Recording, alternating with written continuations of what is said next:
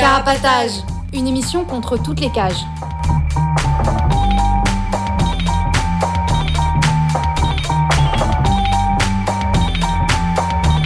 Carapatage, c'est une émission contre les prisons, la répression et le contrôle.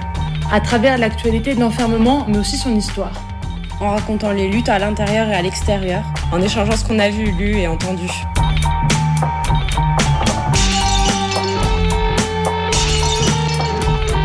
Carapatage, c'est tous les premiers et troisièmes mercredis du mois, de 20h30 à 22h.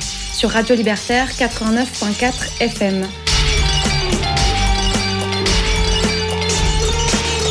Carapatage contre toutes les cages.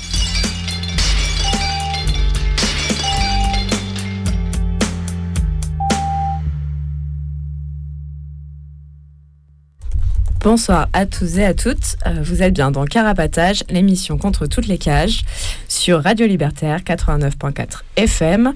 Comme tous les premiers et troisièmes mercredis du mois, on est en direct de 20h30 à 22h.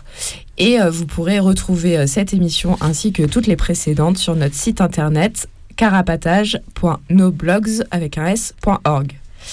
Alors on va se présenter dans le studio. Bonsoir, moi c'est Kala. Moi, c'est Maël. Et Pitou, bonsoir.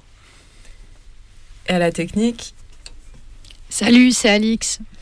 Et moi, c'est Gomme. Et euh, je passe un coucou à Avril qui nous a aidé, enfin, qui a participé à la prépa de cette émission, mais qui ne pouvait pas être avec nous ce soir. Je vais rappeler les moyens de nous joindre. Donc, on a une adresse mail carapatage.riseup.net, un compte Instagram at carapatage, une adresse postale Carapatage, 4 Villa Stendhal, S-T-E-N-D-H-A-L, 75020 Paris. Et enfin, vous pouvez nous joindre pendant le tout, au cours de tout au long de cette émission, pendant les pauses musicales, c'est plus pratique, au 01 43 71 89 40. Avant de commencer notre thématique euh, du soir qui concerne euh, la loi Darmanin et euh, plus généralement la répression des étrangers et étrangères, on va faire comme d'habitude un petit tour de brève d'actualité. Et je laisse la parole à Maël. Ouais, donc moi je vais commencer avec une brève un peu un peu badante, c'est que depuis le 1er novembre, on a atteint ce que plein de médias appellent entre guillemets un record de, de, personnes, de personnes enfermées. Maintenant, il y a 91 euh, 000 personnes écrouées en France, euh, dont 60, euh, plus de 75 000 qui sont enfermées en, dans des tôles. Et voilà, pour rappeler les, chiffres un peu, et que ce chiffre en plus prend pas en compte ni les personnes en gave, ni les personnes qui sont enfermées par euh, des médecins, euh, ni les enfermements administratifs, etc., etc. Moi, je continue avec euh, la, le transfert, un transfert qui a eu lieu dimanche dernier, du coup le 3 décembre, où il y a les 306 prisonniers, prisonnières de l'ancienne maison d'arrêt de Caen qui était située dans le centre-ville, qui ont été transférés au tout nouveau centre pénitentiaire d'If qui avait été inauguré en octobre dernier et euh, qui était une des euh, prisons qui faisait partie du plan euh, des 15 000 places dont on parle souvent ici. et qui est une. Enfin, du coup, l'ancienne maison d'arrêt, c'est une des rares prisons qui, est fermée dans le cadre de ce plan-là, hein, parce que la plupart euh, des, dans les autres villes, la plupart du temps, il y a des prisons construites, mais il n'y en a aucune qui ferme. Euh, si celle-là, elle ferme, c'est parce qu'elle était, comme je le disais, en centre-ville et que euh, l'idée, c'est de, de mettre les prisons toujours plus loin, toujours plus isolées dans des zones industrielles pour isoler les prisonniers prisonnières. sauf la prison de la santé dans Paris qui, elle, va rester à sa place parce que la loi oblige à une prison euh, par département et Paris étant une ville-département, ils ne peuvent pas euh, euh, la mettre en périphérie de Paris vu qu'il n'y a pas de périphérie intramuros de fait. donc voilà, il y a eu ce transfert, il y avait 400 personnels mobilisés pour le transfert, du coup des matons, des ERIS, les équipes régionales d'intervention et de sécurité qui sont les, les anti-émeutes, euh, les matons anti-émeutes. Il y avait aussi des gendarmes, des flics, euh, voilà. Et la date avait été gardée euh, secrète jusqu'au dernier moment. les les prisonniers ont été réveillés à l'aube dimanche matin avec l'annonce de ce transfert. Ils ne le savaient pas à l'avance pour des raisons qu'ils disent de sécurité. les proches sont censés avoir été prévenus dans la journée, mais on sait que ce qui se passe euh, dans la réalité, c'est que souvent les proches ne sont pas prévenus quand il y a des transferts. Du coup, possiblement, il y a des gens qui se sont pointés le lendemain au parloir pour trouver euh, la, prison fermée. Et euh, voilà. Et on voulait redire aussi, du coup, vu qu'il y a vu que là dans la presse avec le record entre guillemets dont parlait Maël de toujours plus de prisonniers prisonnières dans les prisons françaises, ça reparle évidemment des questions de surpopulation. là cette ce transfert euh, de, de la prison Vétus de Caen à une nouvelle prison moderne, euh, ça pose aussi voilà ces questions-là de euh, des, constructions de nouvelles prisons et des arguments qui sont mis en avant par le pouvoir pour des meilleures conditions de détention, que ce soit en évitant la surpopulation ou en donnant des murs plus neufs et avec moins de rats et de punaises de lit. Et, et du coup, on veut rappeler que quand ils construisent des prisons, ben, c'est toujours pour enfermer plus et, euh, et qu'aussi on avait fait une émission euh, au tout début euh, de, de Carapatage sur euh, les constructions de nouvelles prisons où on revient aussi sur bah, comment les prisons modernes elles, elles, créent d'autres violences que les prisons à l'ancienne et que c'est pas juste pour du mieux et des meilleures conditions de détention et que c'est aussi des endroits où il y a des taux de suicide qui sont hyper élevés et, euh, et, voilà ce que je voulais dire sur euh, cette nouvelle euh, prison, le centre pénitentiaire d'If, du coup, à proximité de Caen, qui vient d'ouvrir ses portes. on continue les brèves avec une nouvelle flamboyante que Pitou va nous partager. Ouais, bah je rappelle déjà que à la mi-novembre, on avait parlé de ce qui s'était passé dans un bled qui s'appelle Saint-Quentin en Falavier en Isère où euh, il y a un centre pénitentiaire. Donc euh, c'est euh, en banlieue lointaine de Lyon. Et à la mi-novembre, il y avait cinq bagnoles de Maton qui avaient été incendiées. Alors ça avait défrayé la chronique, avec des articles de presse qui disaient que, évidemment, une enquête avait été lancée pour retrouver les auteurs de ces actes criminels. Eh ben, il se trouve qu'une semaine plus tard, euh, ça n'a pas empêché que de nouveau des bagnoles gris sur le même parking. Et cette fois-ci, un fourgon cellulaire, euh, du coup, qui sert aux extractions judiciaires. Euh, a emmené les, les détenus euh, euh, à leur procès, à leurs audiences au, au, tribunal, ou et les faire revenir. Voilà. Du coup, bon, bah, on avait envie de, de souligner ça et, et bah ouais, ça fait chaud au cœur. On continue sur les bonnes nouvelles avec Carla?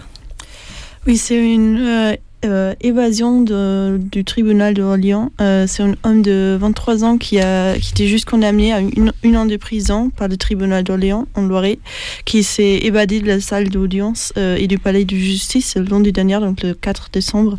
Euh, ensuite, il a quitté les lieux dans une voiture, lui attendant devant le bâtiment. Son avocate a également précisé que aucun policier n'était présent dans la salle d'audience.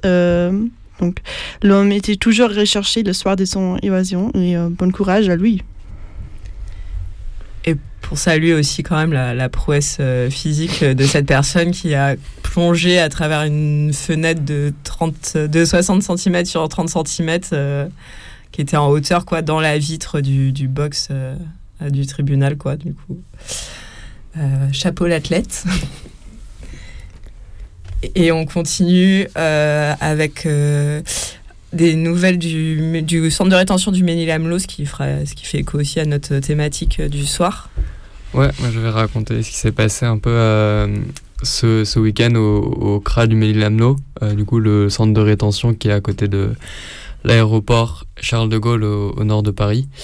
Donc vendredi, il y a un retenu qui est monté sur le toit du CRA et qui, a, qui y est resté. Euh, et dans le même temps, les autres retenus lui ont, l'ont soutenu en lui passant de la bouffe, de l'eau et un matelas, et euh, ont entamé une grève de la faim. Et donc lui, il est resté sur le toit euh, trois jours, jusqu'à lundi.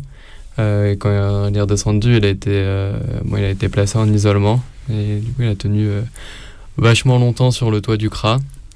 Et euh, donc ensuite, lundi, en fin d'après-midi, il y a des soutiens, des personnes à l'extérieur qui sont venus euh, tirer des feux d'artifice en soutien avec les avec avec lui, avec tous les autres et toutes les autres qui qui qui l'ont soutenu et qui se sont mis en grève de la faim.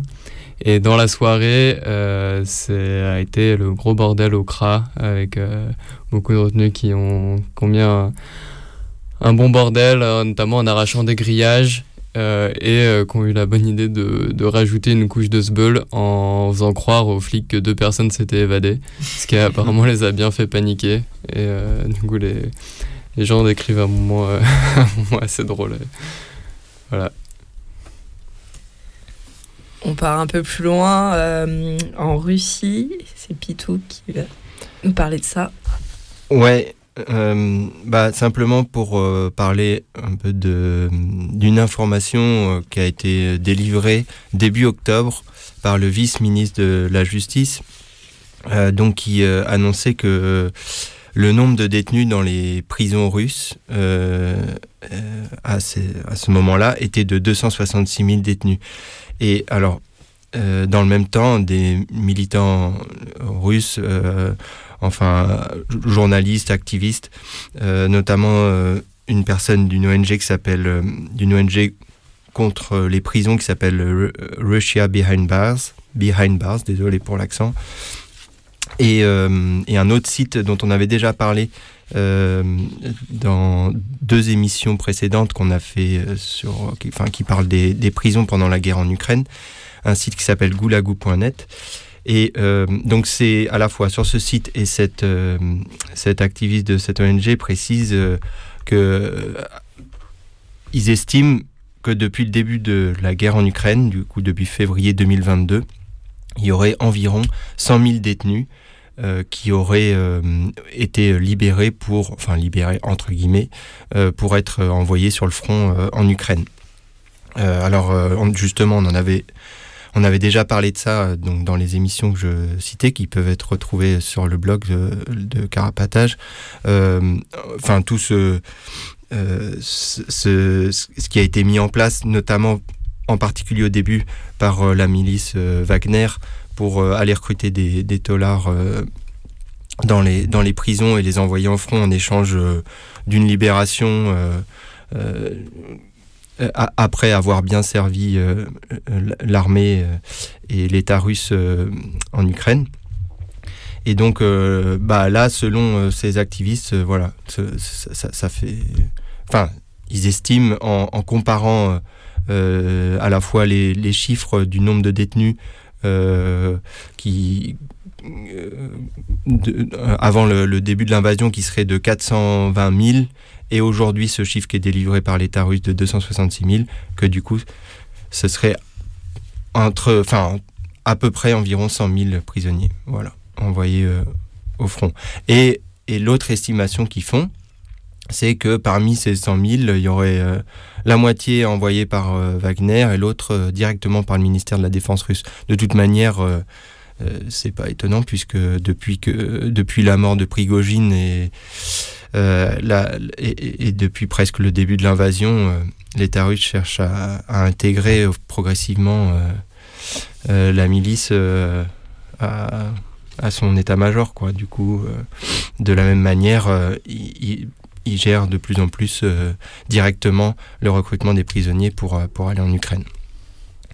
Voilà. Enfin, ce triste euh, contexte euh, où toujours les prisonniers servent de chair à canon euh, pour les États et leurs guerres. On va terminer sur les actualités avec l'annonce d'une discussion qui aura lieu en décembre, là, le samedi 16 décembre, ce sera à 15h et ce sera à la bibliothèque anarchiste Libertad qui se trouve au 19 rue Burnouf dans le 19e à Paris.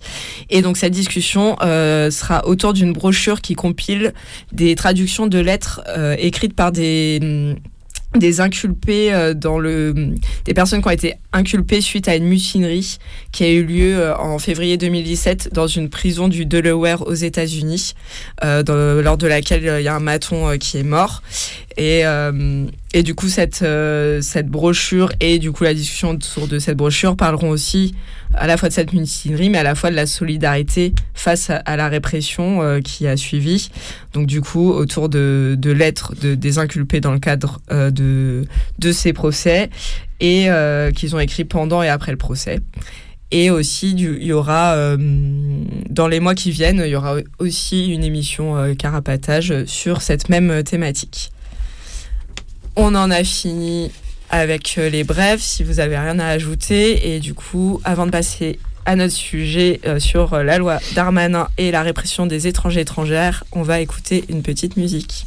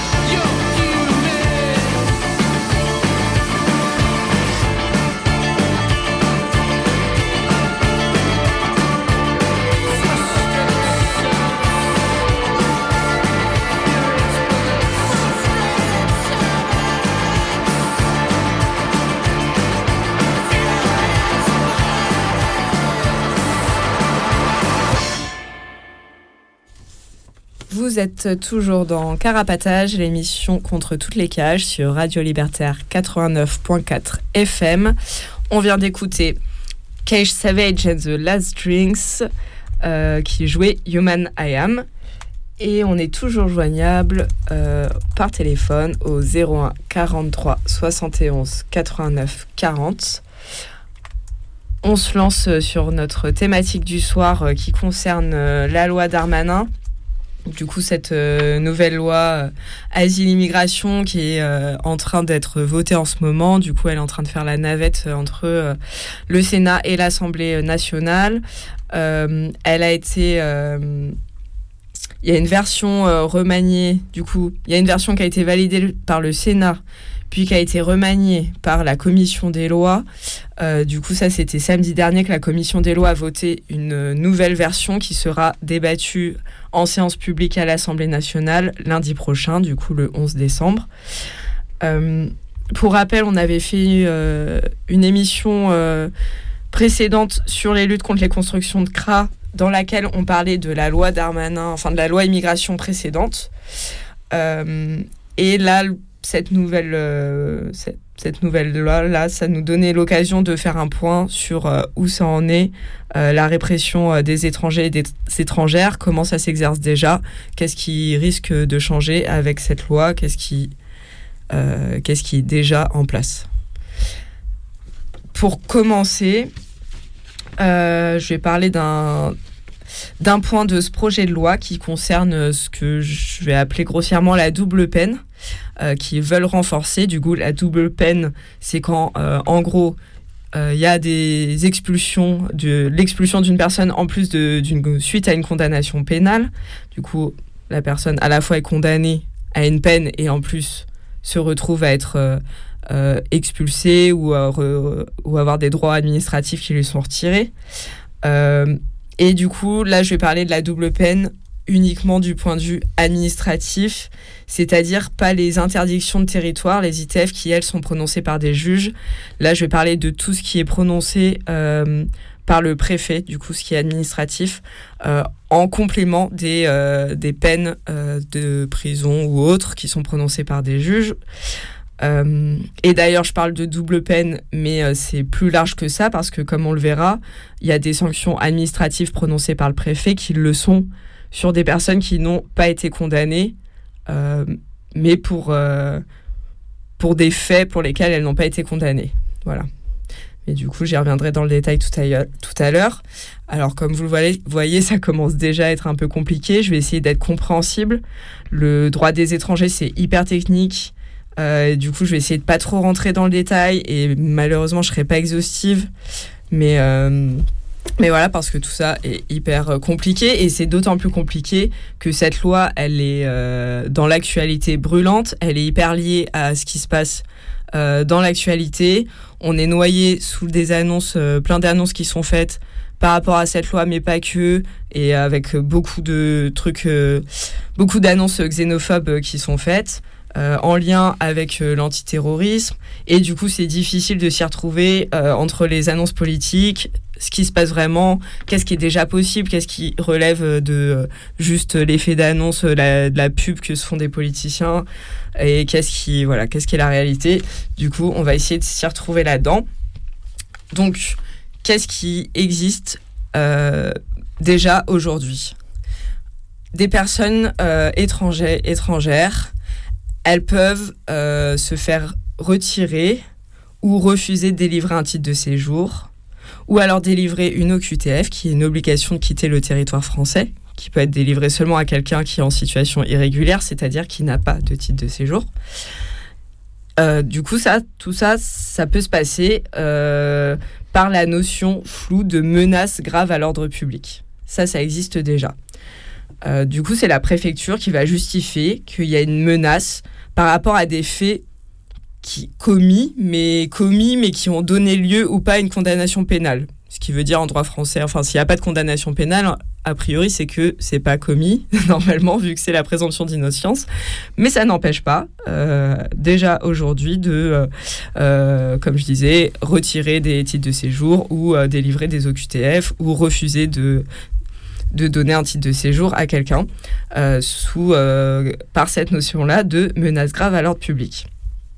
Et pour ça, le préfet, il a accès à des fichiers tels que euh, notamment le traitement des antécédents judiciaires, qui est le fichier où il y a toutes nos gardes à vue qui sont euh, référencées. Du coup, voilà, ça montre bien que c'est pas forcément des condamnations, vu que c'est pas parce qu'on est placé en garde à vue pour un chef d'inculpation que ça veut dire qu'il va y avoir une condamnation derrière. Mais du coup, le préfet, il a accès à ça, il a aussi accès au euh, FNAEG, le fichier des, des ADN, euh, au fichier euh, des empreintes digitales. Et du coup, il est averti quand une personne étrangère est placée en garde à vue et il peut délivrer à ce moment-là, sous ce motif-là, une obligation de quitter le territoire français, une OQTF, qui, qui est contestable devant le tribunal administratif, mais encore faut-il que les personnes connaissent leurs droits. Et ça n'empêche pas aussi de passer un peu de temps en centre de rétention, même si finalement, à, l'issue des démarches, le tribunal administratif décide que l'OQTF n'est pas valable. Et du coup, sous ce prétexte de la menace à l'ordre public, euh, d'après les chiffres du ministère de l'Intérieur, euh, des chiffres qui datent d'avril dernier, 2023, il y a 3500 euh, personnes qui auraient été expulsées de France depuis 2020 sous ce prétexte-là. Du coup, c'est une notion, enfin ça fait longtemps que la menace à l'ordre public, ça existe dans le droit des étrangers en France depuis 1945, mais c'est utilisé euh, vraiment beaucoup plus euh, et de plus en plus, et notamment suite à une circulaire euh, du ministère de l'Intérieur en septembre 2020 à la destination des, préfets qui élargissait cette notion et justement voilà, en disant que ça devait avoir une acceptation plus large et que ça ne devait pas se fondre exclusivement sur les troubles sur les troubles à l'ordre public déjà constatés, mais intégrer également une évaluation de la dangerosité de l'intéressé pour l'avenir. Voilà, du coup, c'est euh, les préfets doivent prévoir l'avenir pour euh, expulser les gens, et c'est ce qu'ils font. Et euh, et du coup, par exemple. un exemple récent de, ces expulsions pour menaces à l'ordre public. Il y a une militante palestinienne qui a été expulsée en Égypte le 10 novembre dernier euh, sous ce prétexte, euh, ce qui a été euh, validé par le Conseil d'État. et du coup, parce qu'elle avait fait partie, sous le prétexte qu'elle avait fait partie du Front populaire de libération de la Palestine, le FPLP, et que vu qu'il y avait eu l'attaque du Hamas du 7 octobre, désormais elle constituait, sa présence constituait une menace. Du coup, à 72 ans, elle avait un visa et elle a quand même été expulsée pour avoir participé euh, à des conférences euh, sur le conflit israélo-palestinien qui avaient été euh, interdites par, par les préfectures. Il y a des catégories qui sont protégées, des, qui ne peuvent pas avoir des catégories de personnes qui ne peuvent pas avoir d'OQTF. même lorsqu'elles sont, même si elles n'ont pas de titre de séjour, même si elles sont du coup en situation irrégulière, et c'est notamment pour des liens personnels et familiaux en France. Euh, mais ces personnes-là qui ne peuvent pas avoir d'OQTF, euh, du coup, elles peuvent pas avoir ce truc de d'OQTF pour menace à l'ordre public. Mais par contre, elles peuvent quand même avoir un arrêté d'expulsion, du coup, un arrêté qui est ministériel ou préfectoral. Du coup, l'arrêté d'expulsion, c'est différent de l'OQTF, mais bon, tout ça, voilà, c'est un peu du blabla juridique, c'est que l'OQTF, elle mène à un éloignement du territoire français, alors que l'arrêté d'expulsion mène à une expulsion, voilà. Mais, et du coup, c'est pour des cas différents, mais le résultat est le même, c'est on, on expulse les gens. Mais du coup, euh, les, personnes qui peuvent faire l'objet d'un arrêté euh, d'expulsion, alors qu'elles sont euh, protégées par ailleurs des OQTF, c'est par exemple des personnes qui sont parents d'un enfant français ou alors qui sont mariés avec un Français depuis au moins 3 ans ou qui sont en France depuis plus de 10 ans ou, qui, ou les ressortissants Schengen par exemple. Euh, et du coup, euh, ces personnes-là, elles peuvent être expulsées en cas de nécessité impérieuse pour la sûreté de l'État ou de la sécurité publique. Ou bien elles peuvent aussi être expulsées si elles ont été condamnées à au moins 5 ans de prison ou si elles sont en situation de polygamie en France. Euh, et par exemple, bah, sur euh, Schengen, il y a eu ces dernières années, on a pas mal d'exemples de, du coup ressortissants européens, que ce soit des, Italiens, euh, Autrichiens, Allemands, qui suite à des manifestations se retrouvent en centre de rétention. C'est arrivé plein de fois. En général, justement, le tribunal administratif ou le JLD ont cassé les mesures et les personnes sont sorties. Moi, des exemples que j'ai en tête, mais du coup, ça arrive et c'est possible que les gens soient expulsés. Du coup, une manifestation peut être un cas de nécessité impérieuse pour la sûreté de l'État euh, ou la sécurité publique. Ça, c'est pour, du coup, ça, c'est une catégorie de personnes protégées. Il y a une deuxième catégorie de personnes qui sont encore plus protégées, qui sont euh, les personnes qui sont arrivées en France avant euh, leurs 13 ans, des personnes qui résident en France depuis plus de 20 ans, ou des, des, personnes qui résident depuis plus de 10 ans et qui ont soit un enfant, soit un conjoint, conjointe française. Et euh, du coup, ces personnes-là, elles peuvent euh, faire l'objet d'un arrêté d'expulsion seulement si elles ont des comportements de nature à porter atteinte aux intérêts fondamentaux de l'État ou liés à des activités à caractère terroriste ou constituant des actes de provocation explicite et délibérés à la discrimination, à la haine ou à la violence.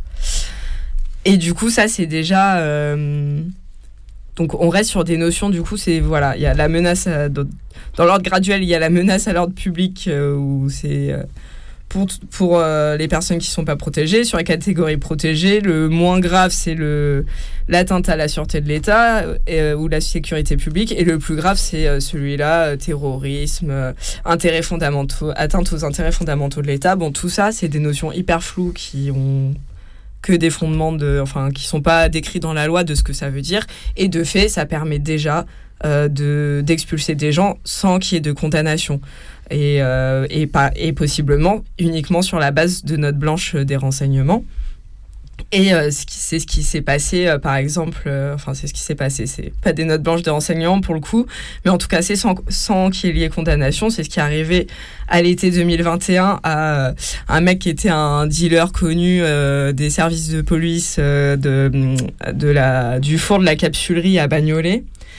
Euh, qui était marié, euh, enfin qui est toujours, j'imagine, marié à une Française et père d'enfants français, qui avait un casier chargé, euh, voilà, enfin, ils le décrivent dans la presse comme le parrain à l'époque du trafic de stupes à la capsulerie. Mais du coup, lui, il a été expulsé pour une histoire de qu'il aurait mis un contrat sur la tête du nouveau commissaire de Bagnolet. Et du coup, qui est une affaire qui n'a pas été judiciarisée ou c'est juste qu'un témoin a dit ça à un flic qui l'a dit au préfet, puis euh, cette personne, du coup, a été expulsée pour atteinte aux intérêts fondamentaux de l'État. Donc, euh, voilà, en gros, on est déjà dans une situation où euh, les sanctions administratives, elles sont utilisées pour punir des faits ou des personnes qui n'auraient pas été judiciarisées sans ça, quoi. En gros, s'ils n'ont pas assez dans leur dans un dossier, ils peuvent euh, mettre les gens en centre de rétention et les expulser euh, euh, sans passer par la casse prison, etc. Bon, voilà, j'espère que je vous ai pas trop perdu. Et du coup, on en arrive à, qu'est-ce qui va changer, qu'est-ce qu'ils veulent changer, en tout cas, avec cette loi d'Armanin. Alors, justement, ils veulent qu'il n'y ait plus de catégories protégées en ce qui concerne les OQTF. Du coup, tout le monde pourrait recevoir un OQTF en cas de menace à l'ordre public. Euh, et euh, les dérogations pour les expulsions, euh, ce serait en cas de condamnation pour des crimes ou délits passibles d'au moins 10 ans de prison ou 5 ans en cas de récidive, c'est-à-dire plus une condamnation à 5 ans, mais une condamnation pour un délit qui aurait pu être condamné à 5 ans. parce que du coup, encore une subtilité technique, c'est que l'OQTF, c'est pas égal à l'expulsion, et que du coup, il pourrait y avoir des gens qui ont une OQTF, mais qui ne sont pas expulsables. Et c'est ce qui se passe aussi déjà. Et du coup, là, ça peut-être multiplierait euh, ce genre de situation. Euh, du coup, les gens sont dans des situations impossibles vu qu'ils sont en situation irrégulière, mais ils ne peuvent pas non plus être expulsés. Et euh, du coup, juste ils sont illégaux en France, enfin illégaux. ils, ne peuvent pas avoir de, de droits ou quoi que ce soit. Et ils sont dans des situations bloquées, quoi. Euh, ce que veut rajouter la loi aussi, c'est la notion de non-respect des principes de la République, qui serait un motif pour pouvoir retirer ou ne pas délivrer un titre de séjour. Euh, euh, voilà, qui est. Mais pareil, on reste sur des notions, de toute façon, on comprend rien. Enfin, du coup, c'est complètement à la discrétion, mais ça l'est déjà, quoi. En fait, avec ce truc de menace grave à l'ordre public, c'est déjà à la discrétion du préfet. Là, ça donne un truc de plus à la discrétion du préfet pour ne pas donner un titre de séjour. Euh, D'ailleurs, qu'il y a un truc apparemment qu'avait déjà, ils avaient déjà essayé de faire passer plus ou moins la même chose dans la loi euh, dite euh, séparatisme, et ça avait été euh, censuré par le Conseil constitutionnel qui disait que le manifester un rejet des principes de la République, c'était pas suffisamment précis comme notion. Euh, voilà, on verra ce que ça donne. Euh, et en fait, et aussi le dernier truc que je voulais dire, c'est qu'il y a plein de bouts de ce projet de loi que Darmanin a annoncé euh, juste après l'assassinat de l'instituteur à Arras le 13 octobre, donc sous couvert d'antiterrorisme. Et il a annoncé, par exemple, étudier le cas des 2852 étrangers qui sont inscrits au FSPRT, qui est le fichier de traitement des signalements pour la prévention de la radicalisation à caractère terroriste. Désolé, j'espère que tout le monde est encore réveillé.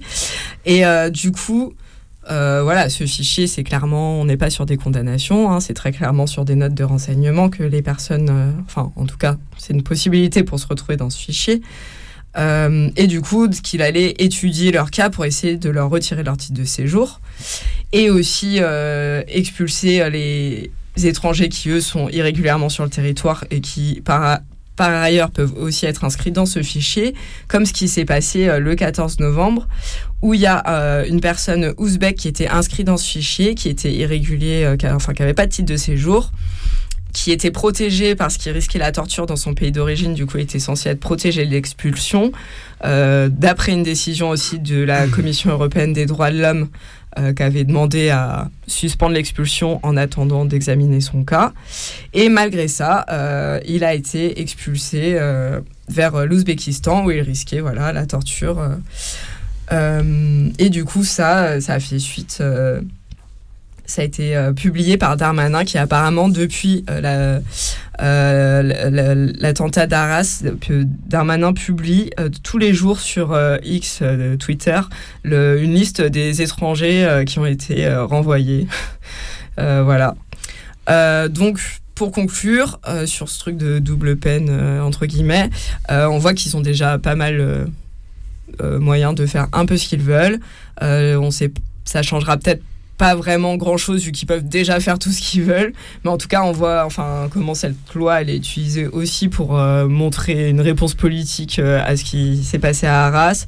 Et puis euh, comment il utilise aussi ce qui s'est passé à Arras pour faire un coup de pub à sa loi anti-immigration.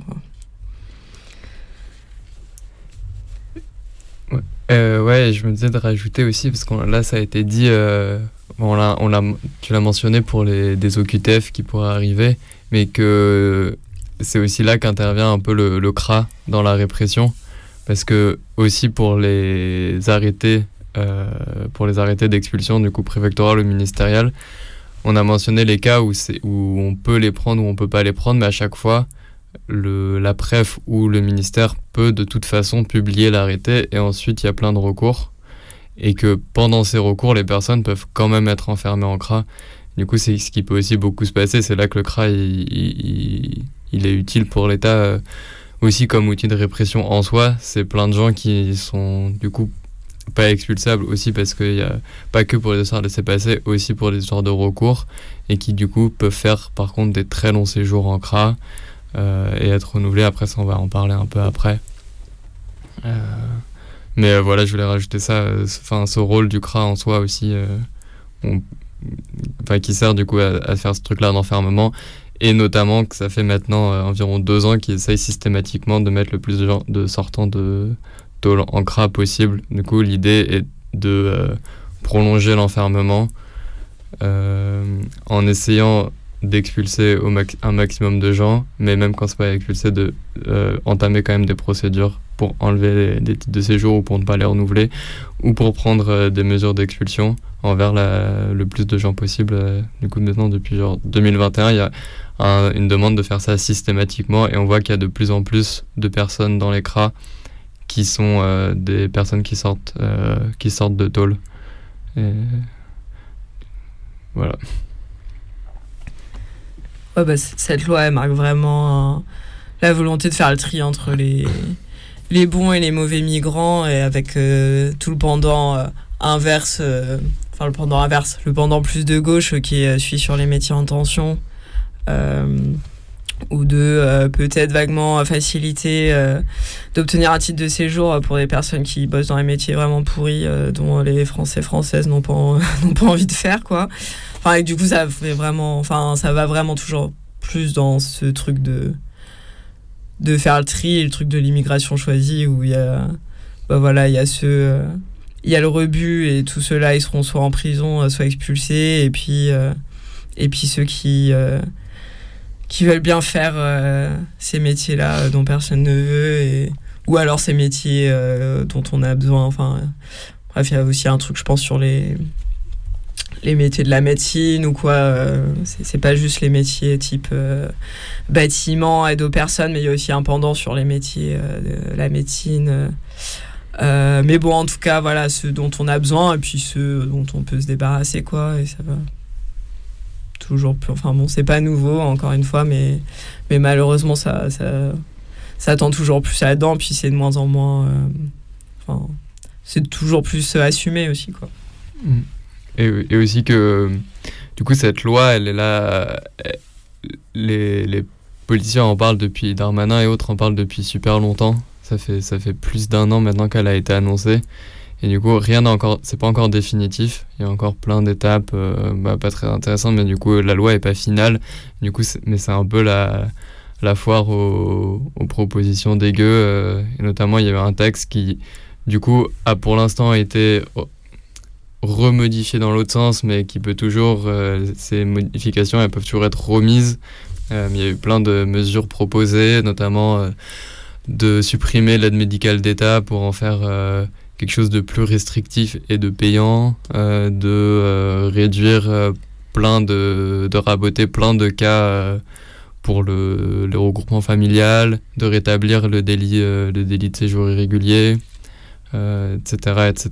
Et du coup, plein de, de rajouter plein de plein de plein de mesures comme ça et sachant que sur cette dernière aussi parce que il y a beaucoup de liens entre la rétention administrative et euh, des mesures de répression euh, pénale notamment beaucoup d'allers-retours qui se font grâce à ça. On en avait parlé dans une émission il y a, un peu plus d'un an et et bah voilà.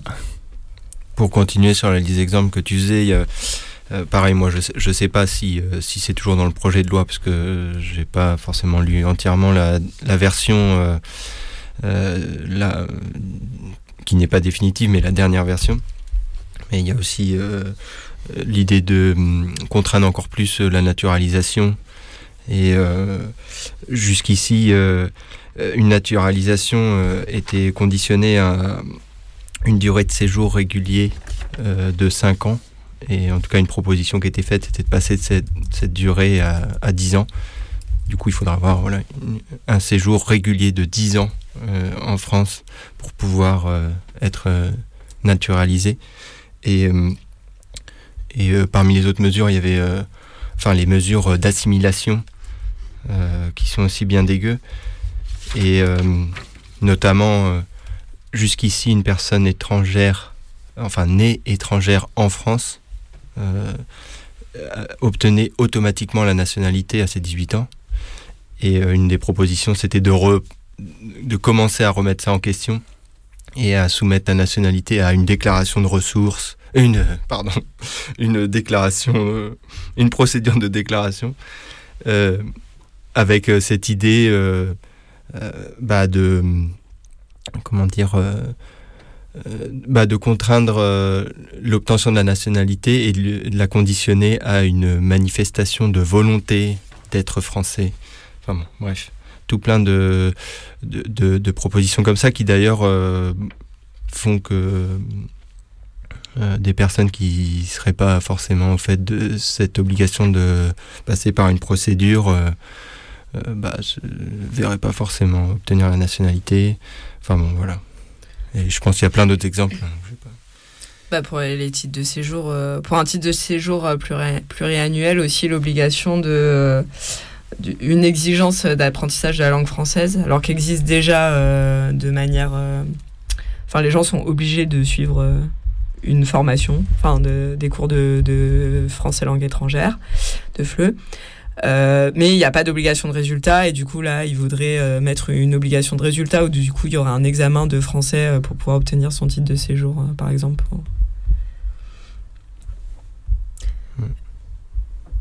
Et un autre truc sur les par rapport au CRA, j'ai l'impression qu'ils veulent aussi simplifier les enfin limiter les possibilités de recours quand tu es en CRA et aussi le fait que là il y a Actuellement, il y a des passages devant le juge de la liberté de la détention qui euh, examinent notamment les vices de procédure et que ça serait plus possible. Enfin, du coup, il y aurait peut-être toujours un GLD, mais je sais pas ce qu'il ferait parce que ce serait plus possible euh, d'être euh, libéré pour vice de procédure.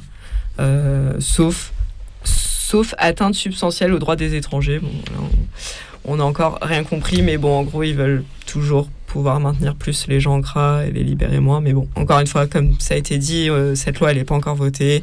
On ne sait pas exactement qu'est-ce qui... Enfin, on sait pas qu'est-ce qui va passer ou pas, quoi. Ouais, et...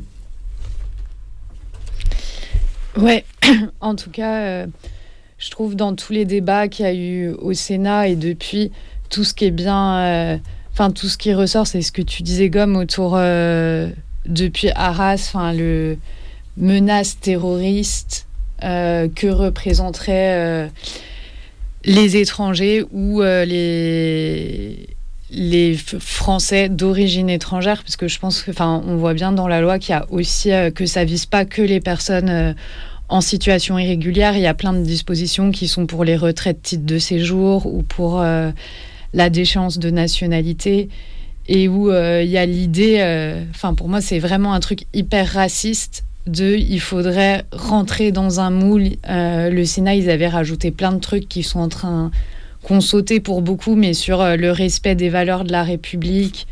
Euh, il y a vraiment l'idée de rentrer, rentrer dans un moule et que la personne étrangère ou d'origine étrangère est toujours potentiellement une menace et euh, de devoir euh, montrer patte blanche et faire ses preuves d'être euh, d'être je sais pas de rentrer dans un moule pour ne pas avoir de problème quoi. Avec tout le discours autour sur le terrorisme et je trouve ça fait un peu peur parce que non seulement bah, tu as tous les fachos qui s'en donnent à cœur joie mais là ça va même au-delà des fachos, enfin, j'avais vu un film il n'y a pas longtemps, mais je me souviens plus le nom, où ça montrait un peu euh, des manifs qui avaient eu lieu contre la double peine il y a une trentaine d'années.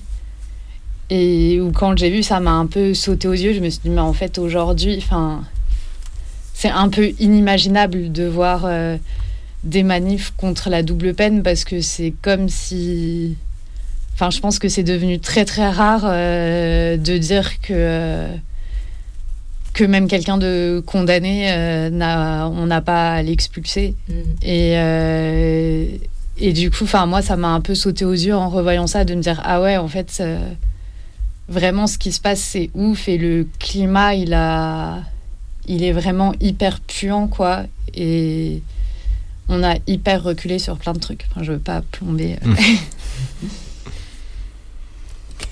Ouais, et bah, je voulais juste finir sur euh, rajouter que du coup, dans, toutes ces lois euh, racistes, évidemment, elles ne seraient pas complètes sans en plus une couche euh, coloniale, parce que du coup, il y a aussi des dispositions différentes pour notamment Mayotte et la Guyane, qui...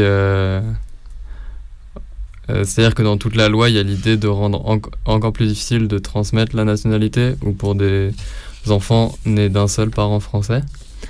Euh, et là, euh, pour Mayotte et pour la Guyane, ils en rajoutent une couche euh, en rendant ça encore plus compliqué, en allongeant les délais de résidence des parents pour que l'enfant né puisse avoir la nationalité. et voilà.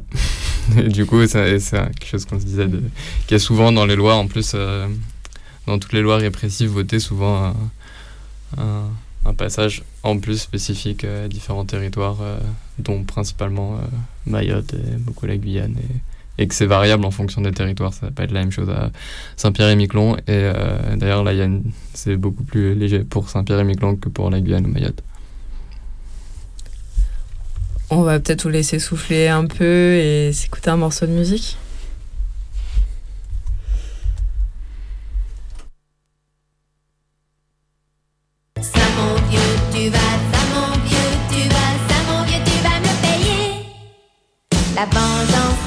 Est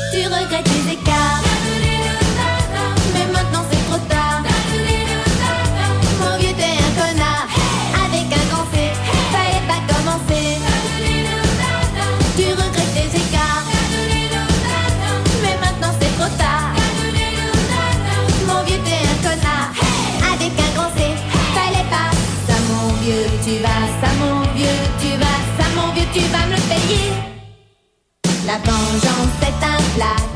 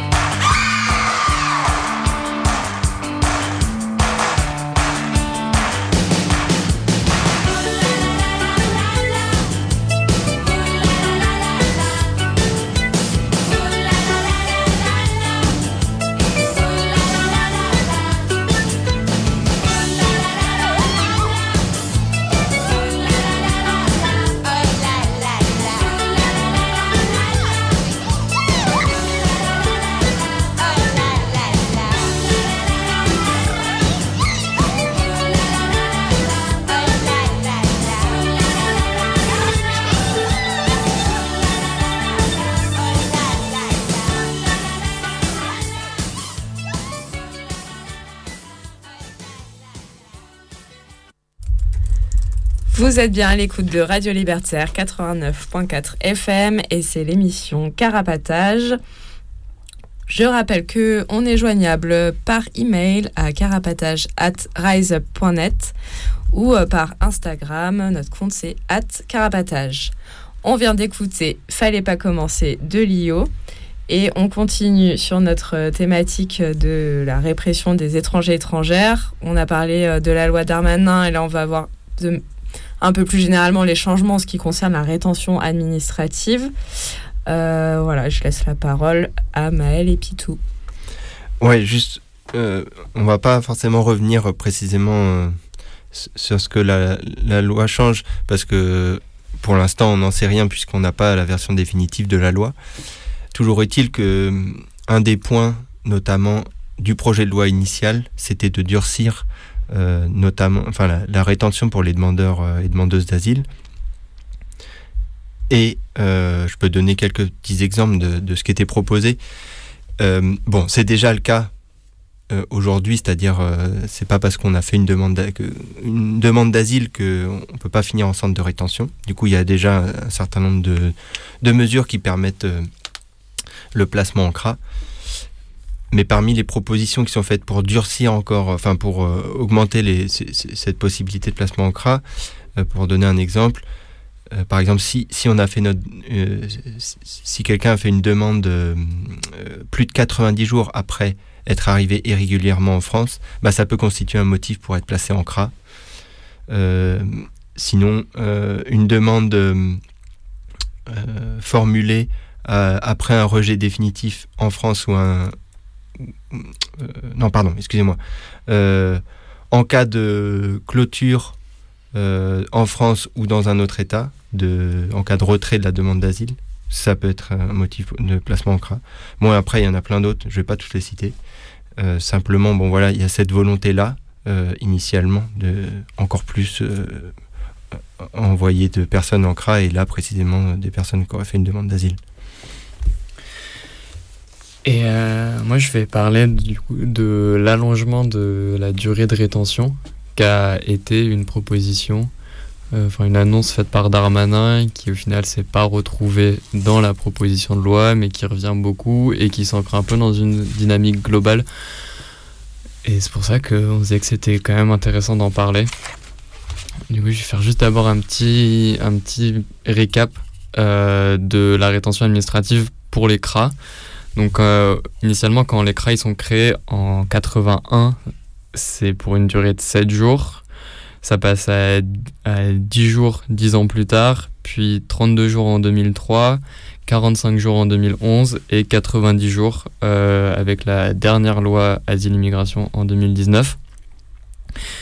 Euh, et donc pour rajouter aussi que donc aujourd'hui on en est à 90 jours, sachant que c'est la durée maximale euh, d'une rétention, mais qu'il y a déjà pas mal de gens qui passent beaucoup plus longtemps que ça, euh, notamment en faisant des allers-retours par euh, la prison ou en étant condamné à, à d'autres mesures. Donc pareil, on en avait déjà parlé plus dans détail dans l'émission euh, 30.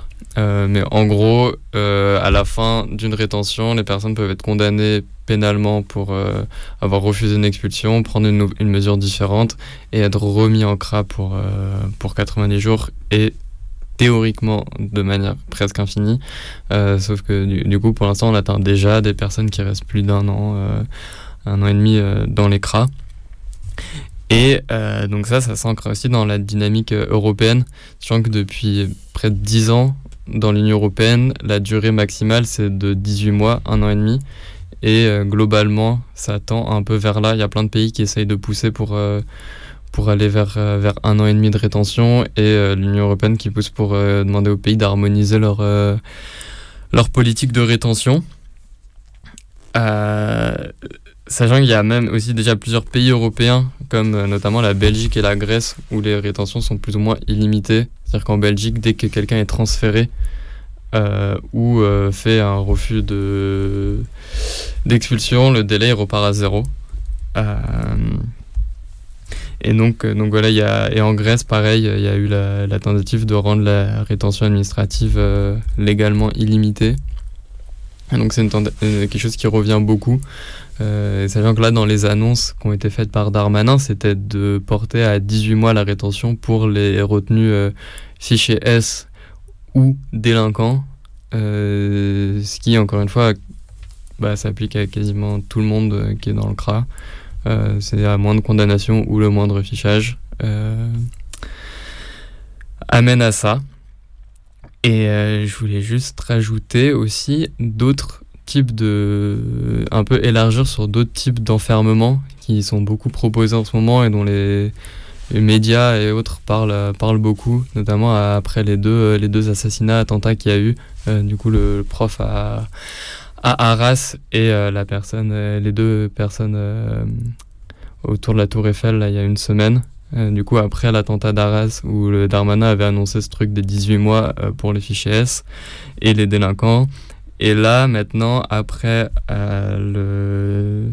ce dernier truc, euh, il y a eu beaucoup de débats et d'annonces bah, de Darmanin et d'autres euh, d'autres politiciens et d'autres gens du gouvernement de vouloir élargir la rétention de sûreté, qui est une mesure qui existe depuis, euh, depuis à peu près 15 ans et qui permet en fin de peine euh, de d'enfermer des, des sortants, du coup, enfin des personnes qui ont fini une première peine euh, criminelle dans des centres médico-judiciaires. euh, où il y aura où il y a un, un enfermement euh, bah, médico euh, médico-judiciaire. Euh, et donc de vouloir élargir ils veulent élargir euh, les critères euh, qui permettent euh, d'y aller. Et euh, une d'autres alternatives qui sont proposées c'est euh, des obligations de soins plus contraignantes et plus systématiques euh, donc voilà, pour rappeler aussi, du coup, c'était encore cet autre type d'enfermement qui n'est pas euh, officiellement judiciaire, qui est tous les enfermements euh, médicaux et psy, et qui bah, s'entremêlent beaucoup avec euh, l'enfermement judiciaire, notamment là, et parce que ça permettrait à l'État de, pour certaines personnes qui l'auraient choisi, de les enfermer un peu bah, autant qu'ils voudraient. Quoi. C'est un peu ce mythe de bah de ne pas vouloir que certaines personnes sortent ou de vouloir euh, pouvoir étendre le plus possible les possibilités pour l'État de choisir que certaines personnes ne sortiront pas. Et pour préciser que du coup, la, rétention de sûreté, c'est pas question d'être étranger ou étrangère, quoi. Ça, s'applique à tout le monde. Mais, c'est pas que tu as dit le contraire, mais c'est pour préciser que c'est une de leurs palettes euh, d'enfermement. Mais qui d'ailleurs très peu appliquée, euh, il me semble, au jour d'aujourd'hui, mais qui est, comme tu dis, depuis euh, ce qui s'est passé à la Tour Eiffel, c'est le, nouveau cheval de bataille de, plein de gens de, de, droite qui parlent dans les médias, quoi. Et sachant que c'est notamment parce qu'il faut avoir été condamné à à 15 ans euh, et la loi est de 2008 et c'est possible d'être euh, entre guillemets condamné à de la rétention de sûreté à la fin de la peine, euh, mais c'est avant tout prévu pour que ce soit au moment de la condamnation, ce qui fait que ça fait très peu de temps qu'il y a des gens qui ont été condamnés alors que cette loi existait déjà. Mm. Et du coup, on ne sait pas exactement ce que ça va donner encore. notamment le fait qu'ils en parlent aujourd'hui, aussi pas complètement anodin. Euh. Et pour revenir sur le, le, premier point que tu mentionnais, à savoir l'allongement de la durée de rétention administrative, euh, on voit bien que, donc à la fois avec ça et euh, la systématisation des OQTF, des obligations de quitter le territoire, la tendance évidemment à, à, mettre toujours plus de gens en centre de rétention et en expulser toujours plus. Et évidemment, en parallèle de, cette loi et de l'ensemble des mesures législatives qui sont prises, euh, l'État annonce, euh, bah, enfin, jusqu'ici, a toujours euh, progressivement annoncé la construction de nouveaux CRA et le, nombre de CRA n'a cessé d'augmenter depuis les années 80. Aujourd'hui, il y a 1869 places en centre de rétention administrative en France, qui sont réparties dans 26, 26 centres. Euh, alors déjà en 2017, euh, il y avait eu des annonces euh, de fait. Enfin, entre 2017 et 2023, il y a eu des, extensions de, de qui ont été réalisées à Nîmes, à Lyon, à Coquel dans le nord, près de Calais, et à Lille. Et il y a un nouveau CRA qui a été construit à Lyon, un nouveau CRA de 140 places. Et ce qui est nouveau aujourd'hui, c'est que début octobre, euh, le ministère de l'Intérieur a annoncé la construction de 8 nouveaux CRA d'ici 2027 pour atteindre l'objectif qui est euh, précisé dans la loi d'orientation, je ne sais plus quoi, euh, qui a été votée en janvier 2023, qui, précise que l'objectif du ministère de l'Intérieur est de de, disposer de 3000 places en centre de rétention administrative euh, d'ici 2027. Voilà, donc euh, il y a 8 nouveaux CRA euh, qui sont annoncés. je vais y revenir plus tard, puisque ces 8 nouveaux CRA, ils s'ajoutent à 3 nouveaux CRA qui sont déjà en cours de construction à Olivet près d'Orléans, un CRA de 90 places. À Mérignac, près de Bordeaux, un CRA de 140 places. Et euh, la construction d'un deuxième CRA à Nice. Mais aussi la construction d'une extension du CRA du Ménil-Amelot en région parisienne. Voilà. Du coup, euh, je reviens aux huit nouveaux CRA. Désolé, je fais les choses dans le désordre. Les nouveaux nouveaux. Les nouveaux nouveaux. Ceux qui ne sont donc pas en cours mais qui sont encore à l'état de projet. Euh, ce qu'on sait jusqu'à présent, c'est que ils sont, seront situés à Dijon, à Wassel près de Rouen, à Nantes, Béziers, Aix-en-Provence, Goussainville au nord-ouest de Paris, à Mayotte et à Dunkerque, et que chacun d'eux aura une capacité de 140 places. Ça va coûter 240 euh, millions d'euros au total, pour info. Et par ailleurs, euh, euh, il a été aussi annoncé que les capacités des LRA, qui, veut dire locaux de rétention administrative, qui ont la même fonction enfin pas la même fonction, qui, qui, font à peu près la même chose que des CRA, sauf que les personnes qui sont retenues n'y restent que euh, 48 heures, voire 5 jours. Euh, alors le nombre de LRA va également augmenter pour passer de 108 à 174 LRA d'ici 2027. On écoute un peu de musique euh, avant de passer à la suite, ça vous va?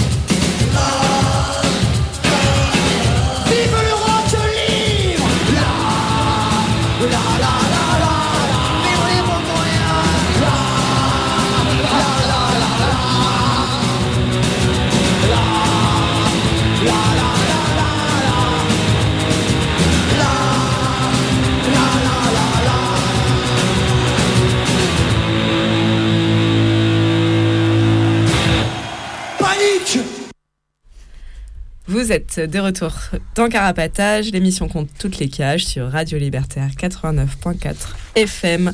On vient d'écouter Vivre libre ou mourir de Berrurier Noir. Et je rappelle que vous pouvez toujours nous joindre par téléphone au 01 43 71 89 40.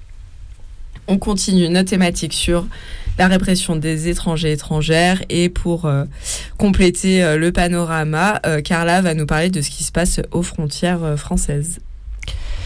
Donc c'est à moi de parler un peu de frontières de la France, même si la France fait partie de l'Union européenne qu'on qualifie toujours de être sans frontières, elle continue à se distinguer par une politique de fermeture de frontières. La France est loin d'être seule dans ce cas, même au sein de l'Union européenne. Malgré 11 ans d'accord de, Schengen, les frontières inter-européennes sont contrôlées et verrouillées. Mais nous nous concentrons ici sur la politique frontalière française et la militarisation croissante de celle-ci. Alors qu'avec une passeport européenne, les frontières au sein de l'Union européenne ne jouent presque plus de rôle. Il est de plus en plus difficile pour les euh, people on the move d'entrer en France et ou de se déplacer au sein de l'Union européenne. Comme nous l'avons déjà dit, on observe de, euh, ces dernières années une militarisation croissante des frontières françaises. Celui-ci ne présente toutefois que quelques extraits et ne peut pas être exclusif. En effet, une grande partie de la violence aux frontières extérieures doit être aussi invisible que possible afin que ni les habitantes ni les éventuels touristes ne soient dérangés ou finissent même par se montrer solidaires. Les personnes qui s'engagent sont essayées de plantes, d'amendes, de plantes en justice, de diffamation, de perquisition et de décision d'expulsion. Malgré tout cela, de nombreuses personnes s'engagent pour mettre fin à la misère aux frontières. Outre un travail de solidarité active, les violations de droits de l'homme et le développement actuel aux frontières sont également observés. Si vous souhaitez vous, informer un peu plus, de sites comme bordermonitoring.eu sont un bon point de départ. Sur notre blog, nous vous donnons également un petit aperçu d'autres initiatives, mais il y en a bien plus, bien plus alors n'hésitez pas à faire vos propres recherches. On, commence par un regard sur le nord de la France, dans le Nord-Pas-de-Calais.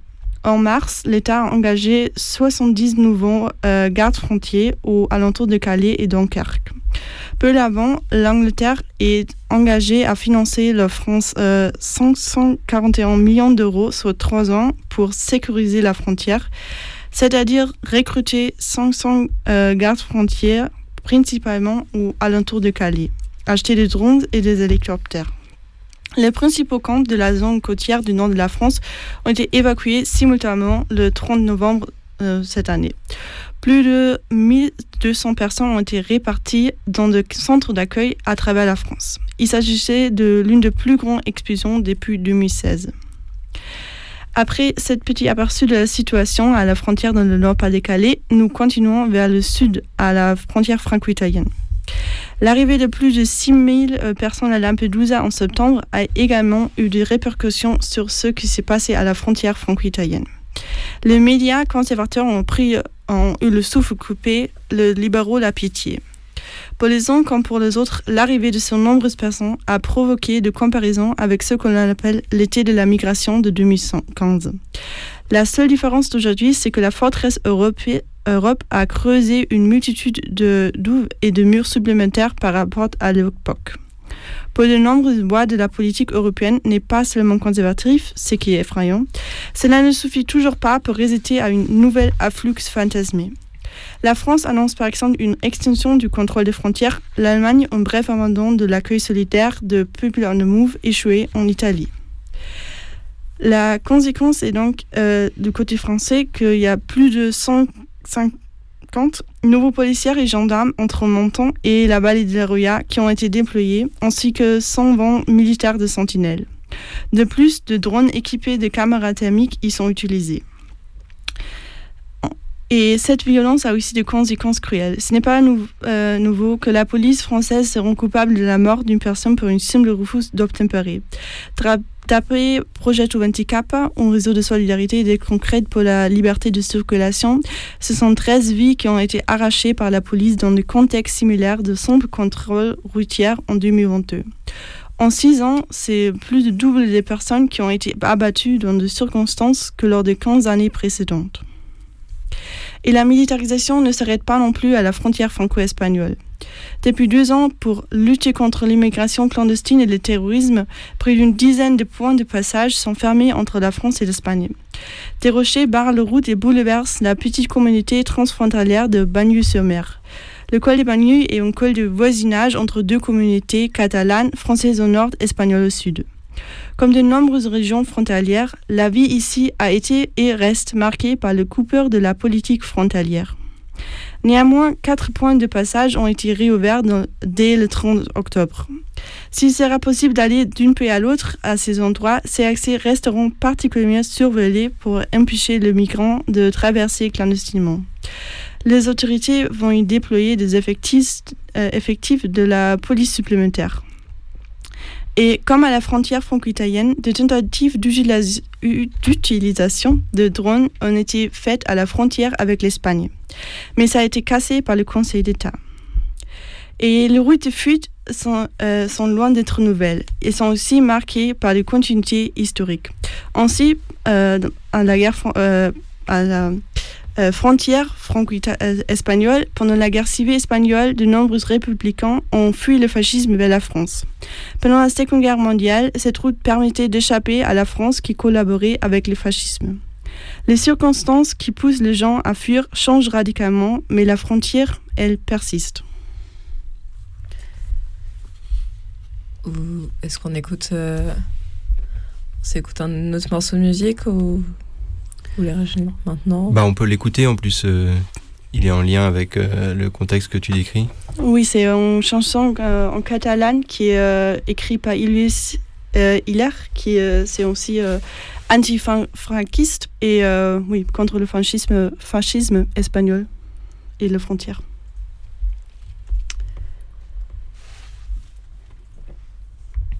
Tu la trouves? Al sud de terra endins a mar enllà i no creiem en les fronteres si darrere hi ha un company amb les seves mans esteses a on per vindre alliberats i caminem per poder ser i volem ser per caminar Venim del nord, venim del sud, de terra endins, de mar enllà. I no ens mena cap bandera que no es digui llibertat. La llibertat de vida plena que és llibertat dels meus companys. I volem ser per caminar i caminem per poder ser. Venim del nord, venim del sud, de terra endins, de mar enllà. I no sabem himnes triomfals ni marcar el pas del vencedor, que si la lluita és sagnant serà amb vergonya de la sang. I caminem per poder ser, i volem ser per caminar. Venim del nord, venim del sud, de terra endins, de mar enllà. Seran inútils les cadenes d'un poder sempre esclavitzant quan és la vida mateixa que ens obliga cada pas. I caminem per poder ser i volem ser per caminar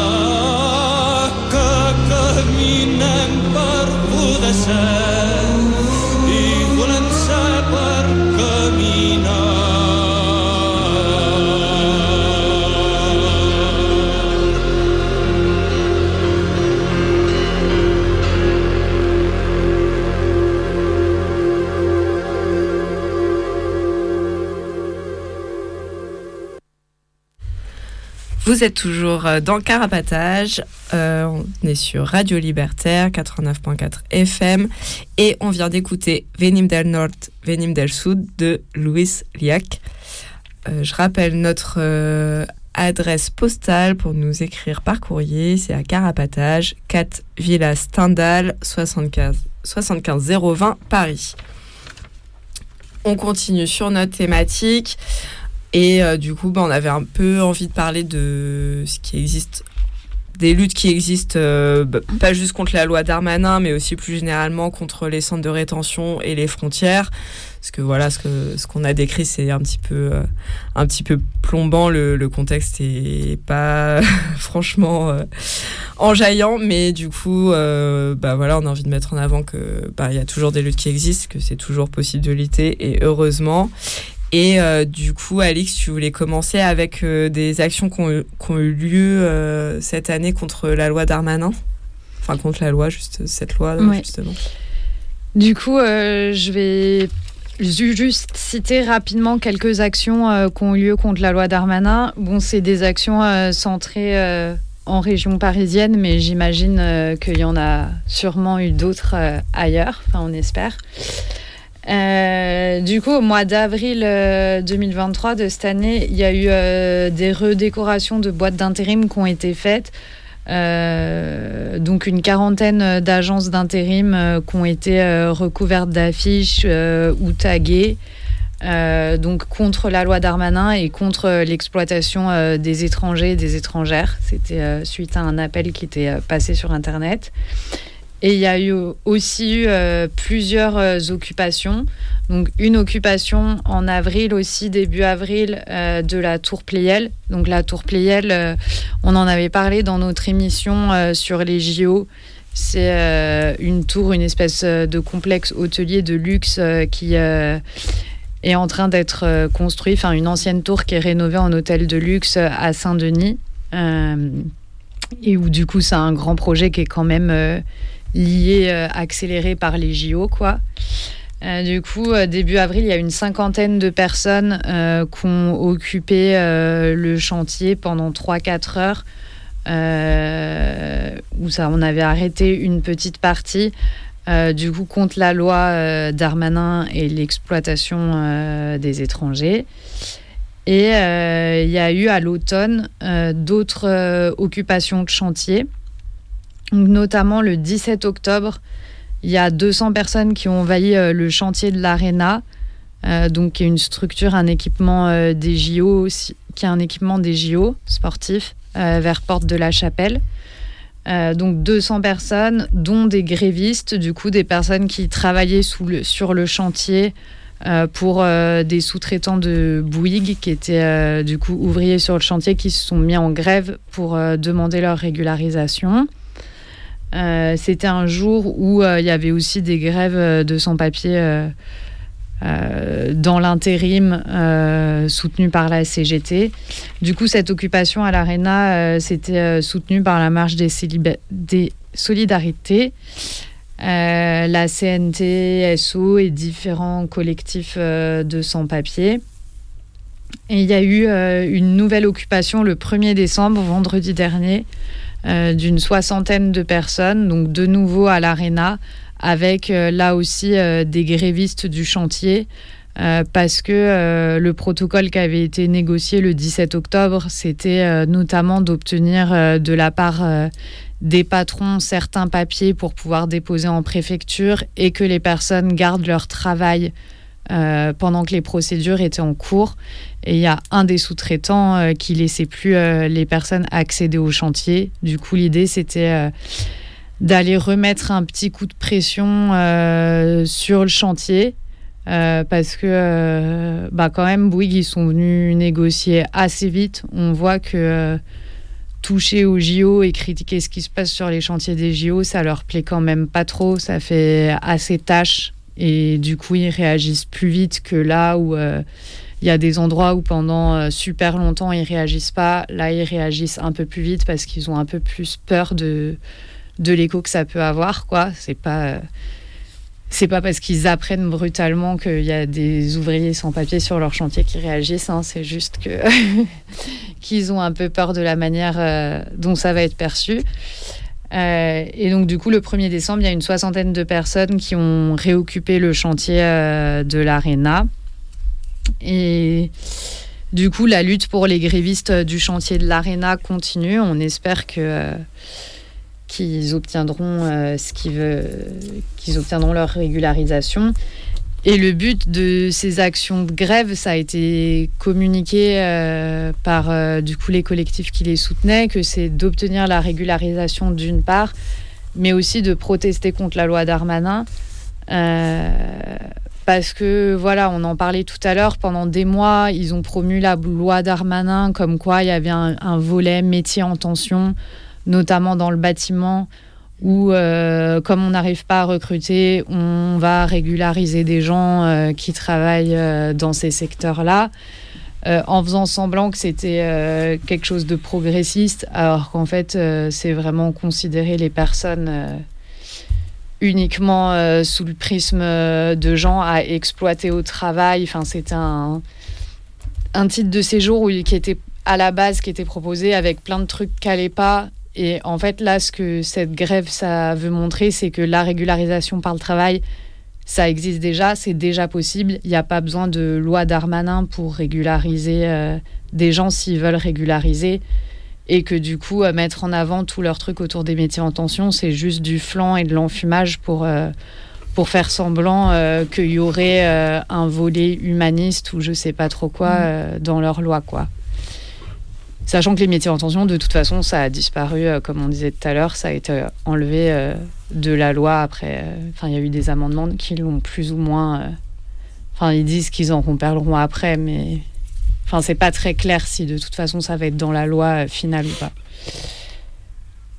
Voilà pour les quelques actions dont je voulais parler. Et Pitou, tu voulais euh, continuer avec euh, d'autres euh, moyens de lutte qui existent et qui font aussi référence à ce que Carla, tu disais sur ce qui se passe notamment à la frontière franco-italienne et qui, sur des passages de frontières collectifs.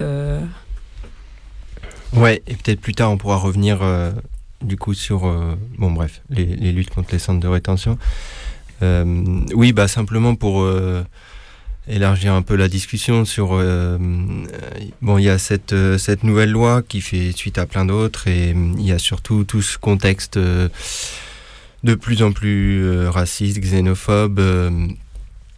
bah, qui, qui fait froid dans le dos et ces frontières qui sont toujours présentes, des frontières qui sont toujours euh, acceptées, mises en avant par euh, des gens de droite comme des gens de gauche. Et, euh, et qu'on a toujours envie de de détruire dans le mais dans l'idéal mais du moins de faire euh, d'effacer euh, même euh, temporairement quand on quand on se donne les moyens collectivement de, de le faire. Et justement ces dernières années, donc euh, au niveau de la frontière franco-italienne, près de Briançon, euh, une des pratiques qui a, été, euh, euh, qui est, je pense, pas nouvelle, mais en tout cas qui a été remis au goût du jour, c'est d'organiser une sorte de, bah, de grand passage collectif de, la frontière. Et donc de permettre notamment à des gens de la, passer à ce moment-là, mais aussi euh, de montrer euh, euh, une, opposition euh, franche à l'idée de créer des frontières et de les, de les, de les faire exister. Et donc, euh, voilà, en, fait, depuis 2018, enfin, euh, il y a régulièrement euh, ce, qui, euh, a été appelé ensuite un passamontagna, euh, à l'initiative du coup de, de gens qui, qui résident à côté de cette, cette frontière, soit du côté français, soit du côté italien. Et donc, euh, il y a eu un passamontagna en 2010, il y en a eu deux en 2018, puis il y en a eu ensuite euh, euh, en 2021, et, euh, et euh, il y en a eu un, il y a eu une tentative euh, en 2023. Euh, malheureusement, euh, cette année, euh, les personnes présentes euh, n'ont pas réussi à, à, à déjouer les flics et, euh, et sont retrouvées bloquées et n'ont pas réussi à franchir la frontière. Euh, même si euh, ils ont quand même bien fait chier les flics. Euh, bon, voilà. En tout cas, euh, si je peux parler un peu plus de 2021, où, où pour le coup ça avait bien réussi. Euh, la marche était allée depuis Clavière, du coup au niveau de la frontière, jusque Briançon puis Gap, côté français, euh, avec bah, plusieurs centaines de, personnes euh, présentes. Et voilà, ça donne euh, de la force collective euh, face, euh, face à ces frontières de merde.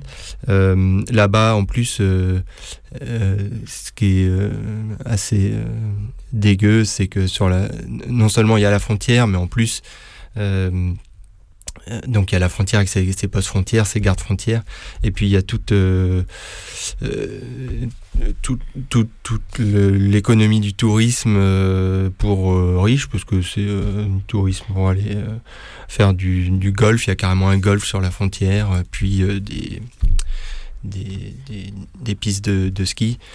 Euh, et donc voilà, je sais pas, ça, c'est assez cynique comme euh, endroit. À la fois, il y a des gens qui peuvent jouer au golf tranquillement pendant que d'autres euh, crèvent en essayant de passer à la frontière.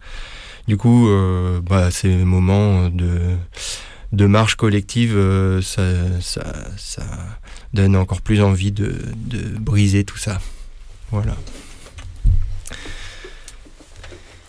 Et à cette frontière, il, il s'est passé plein d'autres trucs que les marches. D'ailleurs, il y a eu plein d'autres manifs euh, qui sont pas forcément dans l'idée, euh, dans, dans la même idée, mais euh, et il y a eu aussi beaucoup de euh, d'occupation de lieux qui sont bah, une autre manière de faire vivre cette lutte contre les frontières. Et sur les occupes de lieux, ouais, je voulais parler un peu de, Bruxelles. euh, parce qu'il y a eu pas mal de, un peu de mobilisation ces dernières années. Et là, en les mois d'octobre, novembre notamment, il y a eu euh, beaucoup de gens qui se sont contentés euh, des ouvertures de squats du coup, en octobre et en novembre dans plusieurs coins de Bruxelles. Euh, il y a eu cinq tentatives d'ouverture, dont une qui tient encore, qui est une ancienne maison de retraite, du coup assez grande avec de la place. Et du coup, c'est fait avec plusieurs collectifs de sans-papiers et aussi d'autres gens euh, qui, qui ont, du coup ont ouvert ces bâtiments ensemble. Euh, du coup, il y en a- y en un qui tient et euh, il y en avait un autre qui est un peu, un peu chouette, un peu rigolo pour, euh, pour le contexte, euh, pour l'anecdote, parce que c'est une ex, une ex-ambassade, mais qui du coup avait potentiellement encore le statut territorial de pas être en Belgique, ce qui a un peu fait chier les flics, même si bon malheureusement ça a pas tenu. Mais euh, voilà, donc je voulais faire un peu un point sur différentes choses qui se passent à Bruxelles, notamment il y a eu ça. Et justement, pour euh, rebondir sur euh, cette occupe un peu marrante que tu dis, à la frontière italienne, c'est une douane, un poste de douane. Bon, c'était une tentative d'occupe parce que ça a duré cinq jours, je crois, malheureusement. Mais bon, voilà, c'était un pied de nez aussi. Bref, je faisais juste une parenthèse. Et il est, bah, je précise, parce que tu as pas repris la parole, mais que, que il y a toujours une occupation en cours à la frontière franco-italienne, du coup, parce que je disais qu'il y avait des occupes sans préciser, mais il y a un lieu euh, à Cesana, du coup, côté italien, euh, qui est occupé depuis plus d'un an. Et euh, voilà, qui est un lieu de, de solidarité pour les personnes qui veulent traverser. Et, euh, et, et qui euh, permet de s'organiser euh, contre la frontière. Et à Calais aussi, où il y a eu des... un lieu qui tient maintenant depuis, euh, depuis plus de presque deux ans. qui avait été occupé. euh, C'est un lieu qui a été occupé. Il y avait deux lieux qui avaient été occupés, ça. dont un très gros immeuble qui était dans une cité où, où les flics sont venus expulser. Ça a été un peu l'émeute. euh. Pour, le- contexte, il y avait pas, il y a- ça faisait longtemps qu'il y avait plus de, plus de lieux, plus de squats à Calais. Euh, et du coup, il y a eu euh, en dé- au début de l'année 2022, en février, ou autour de, autour de février, euh, beaucoup de gens qui sont venus d'un peu partout euh, et qui ont fait une manif qui s'est finie en ouverture euh, qui a conclu sur une ouverture de, de deux battes. Donc un, un ex-immeuble, euh, une grosse résine- une barre d'immeuble, quoi, qui a été expulsée euh, assez vite. Et une autre, euh, une maison qui, a, qui pour le coup, a, a tenu et a obtenu beaucoup de délais. Et tient toujours.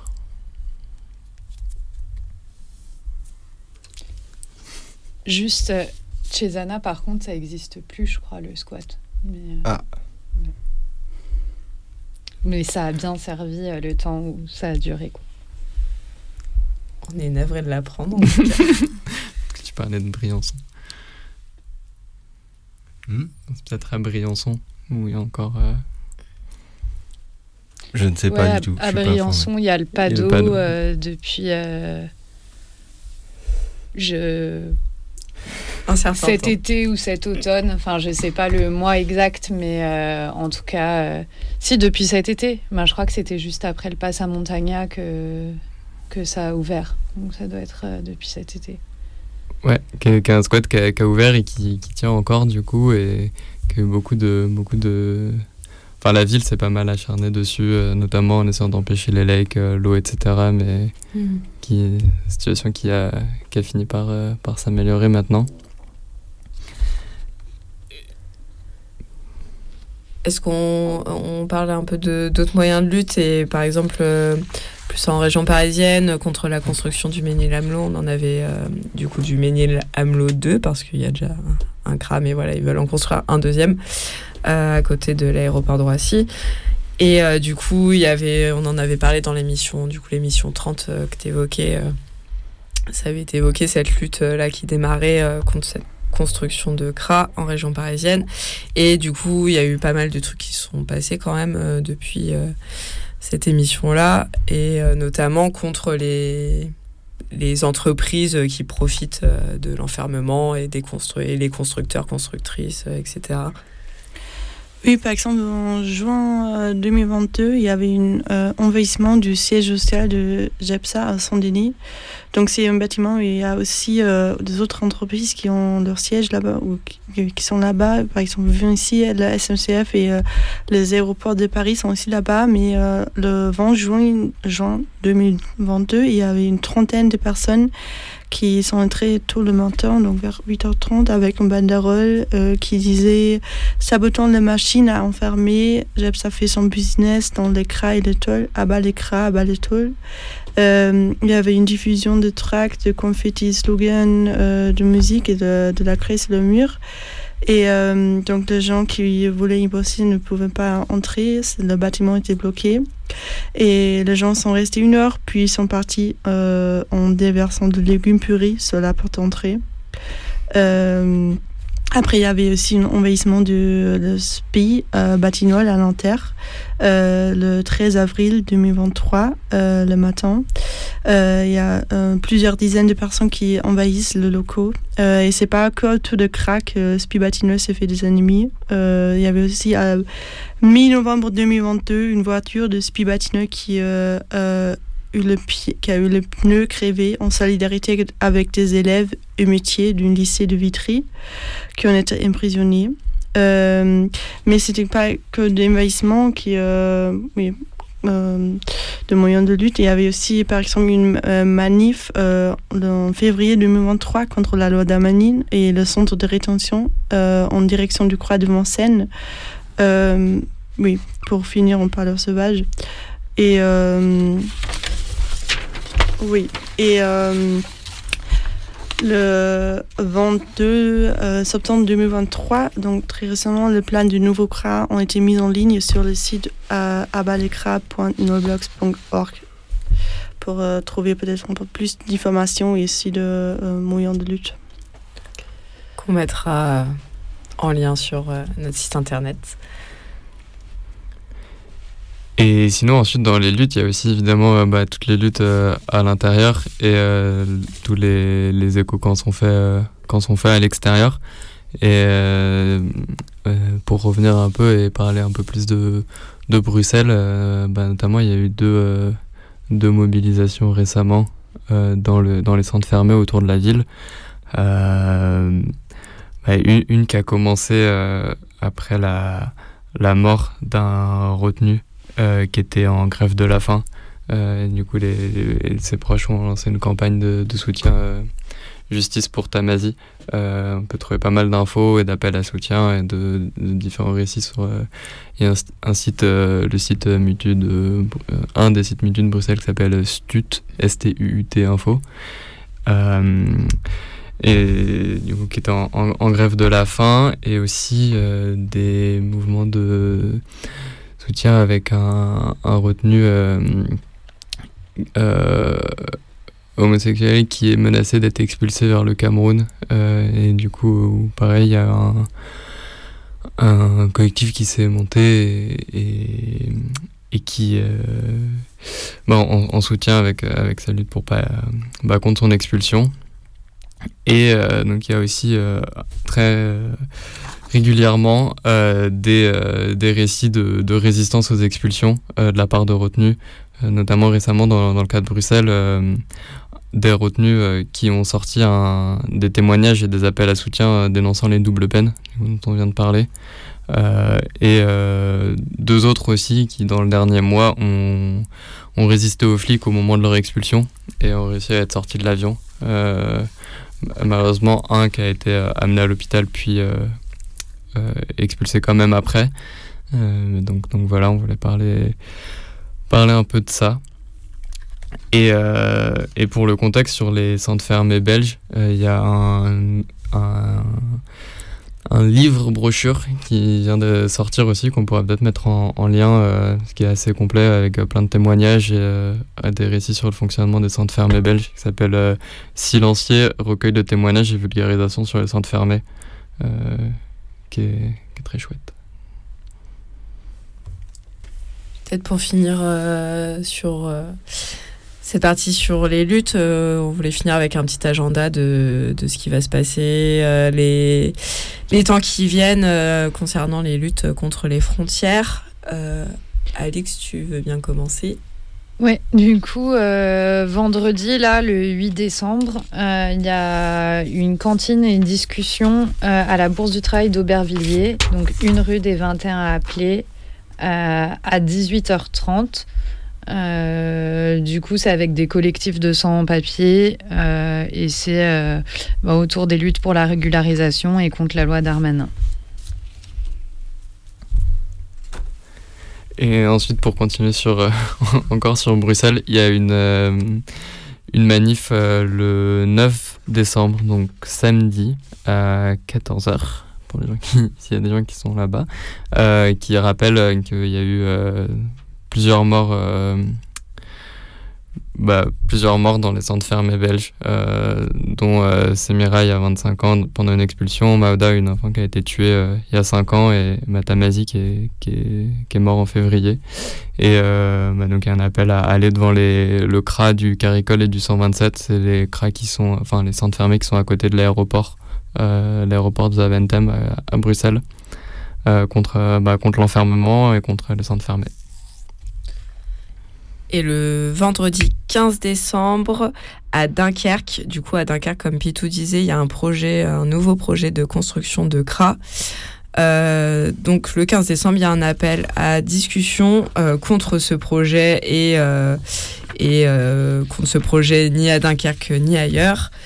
Et euh, ce sera euh, à 18h au bar Le Kilimanjaro au 338 avenue de l'Université à Dunkerque. Donc, et il y aura euh, une projection d'un court reportage sur l'écran et une discussion.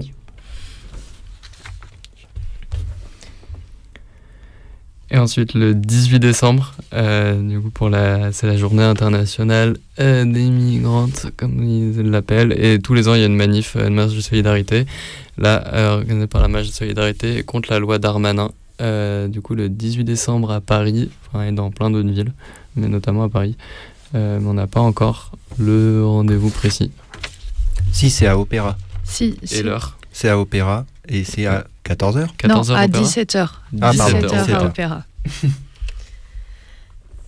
Et bah merci pour pour euh, ces infos. Euh, je rappelle que cette émission, comme toutes les précédentes, est réécoutable sur notre site internet carapatage.noblogs.org.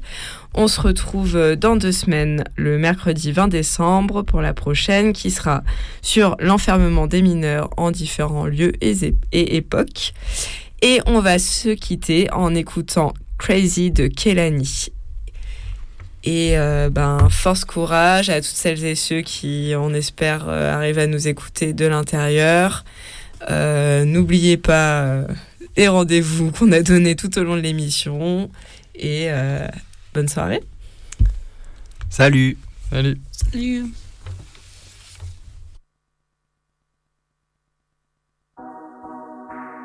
crazy.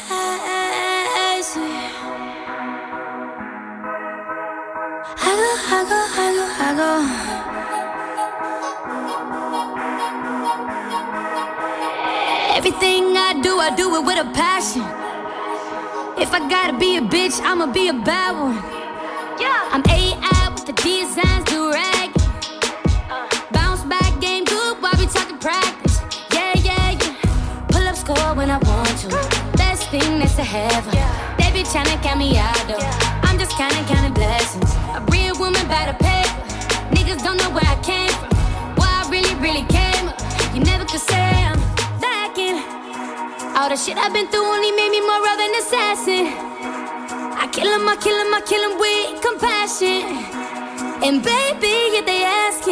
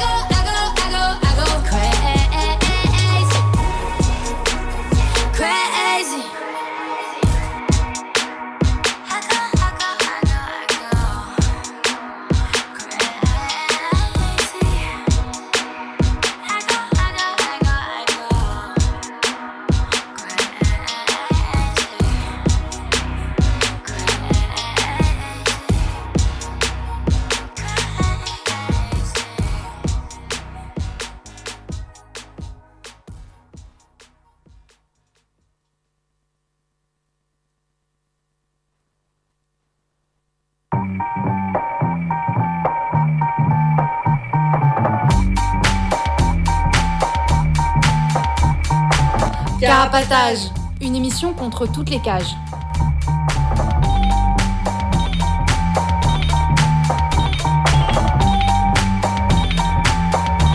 Carapatage, c'est une émission contre les prisons, la répression et le contrôle. À travers l'actualité de l'enfermement, mais aussi son histoire. en racontant les luttes à l'intérieur et à l'extérieur. En échangeant ce qu'on a vu, lu et entendu.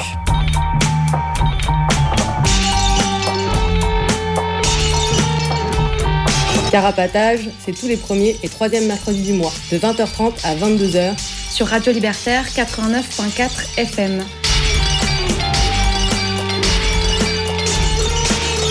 Carapatage Contre toutes les cages.